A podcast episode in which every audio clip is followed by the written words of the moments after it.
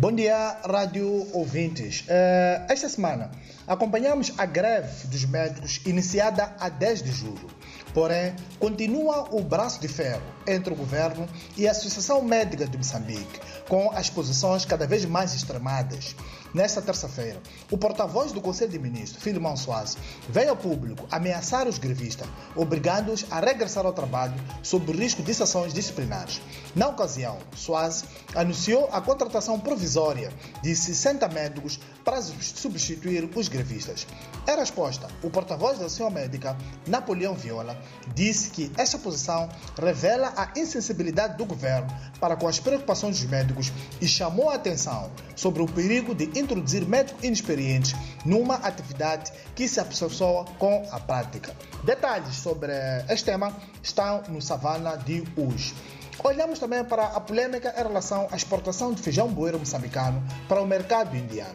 Apesar do lado indiano não haver restrições de importação de feijão boeiro, o Instituto de Cereais de Moçambique impôs de novo um sistema de cotas na exportação daquele produto para a Índia. Isto contraria a decisão das autoridades daquele país asiáticos, que avançaram que estão removidos limites para a entrada deste produto no seu território. Entre os operadores prejudicados, há receios de que essas limitações anunciadas pelas autoridades moçambicanas vão encorajar esquemas de corrupção e financiamento a o partido governamental. O Parlamento esteve reunido esta quinta-feira em sessão extraordinária. Um dos pontos de destaque foi a da revisão pontual da Constituição da República para o adiamento das eleições distritais previstas para 2024. E o esperado aconteceu.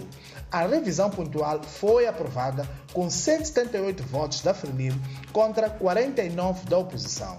Detalhes sobre este tema estão também nesta edição. Continuamos a acompanhar a tragédia que se abateu sobre o mercado central de Quelimane, capital provincial da Zambésia, centro de Moçambique, onde um incêndio de grande envergadura destruiu nesta terça-feira completamente aquele empreendimento. Uma pessoa morreu e 37 outras ficaram feridas. Um dos feridos é agente do Serviço Nacional de Salvação Pública que acorreu juntamente com os colegas ao local para debelar as chamas. Mais pormenores sobre este tema estão na edição de hoje, que já está na banca e nas nossas plataformas tecnológicas. Bom dia e um abraço de Francisco Carmona a partir da redação de Savana, em Maputo.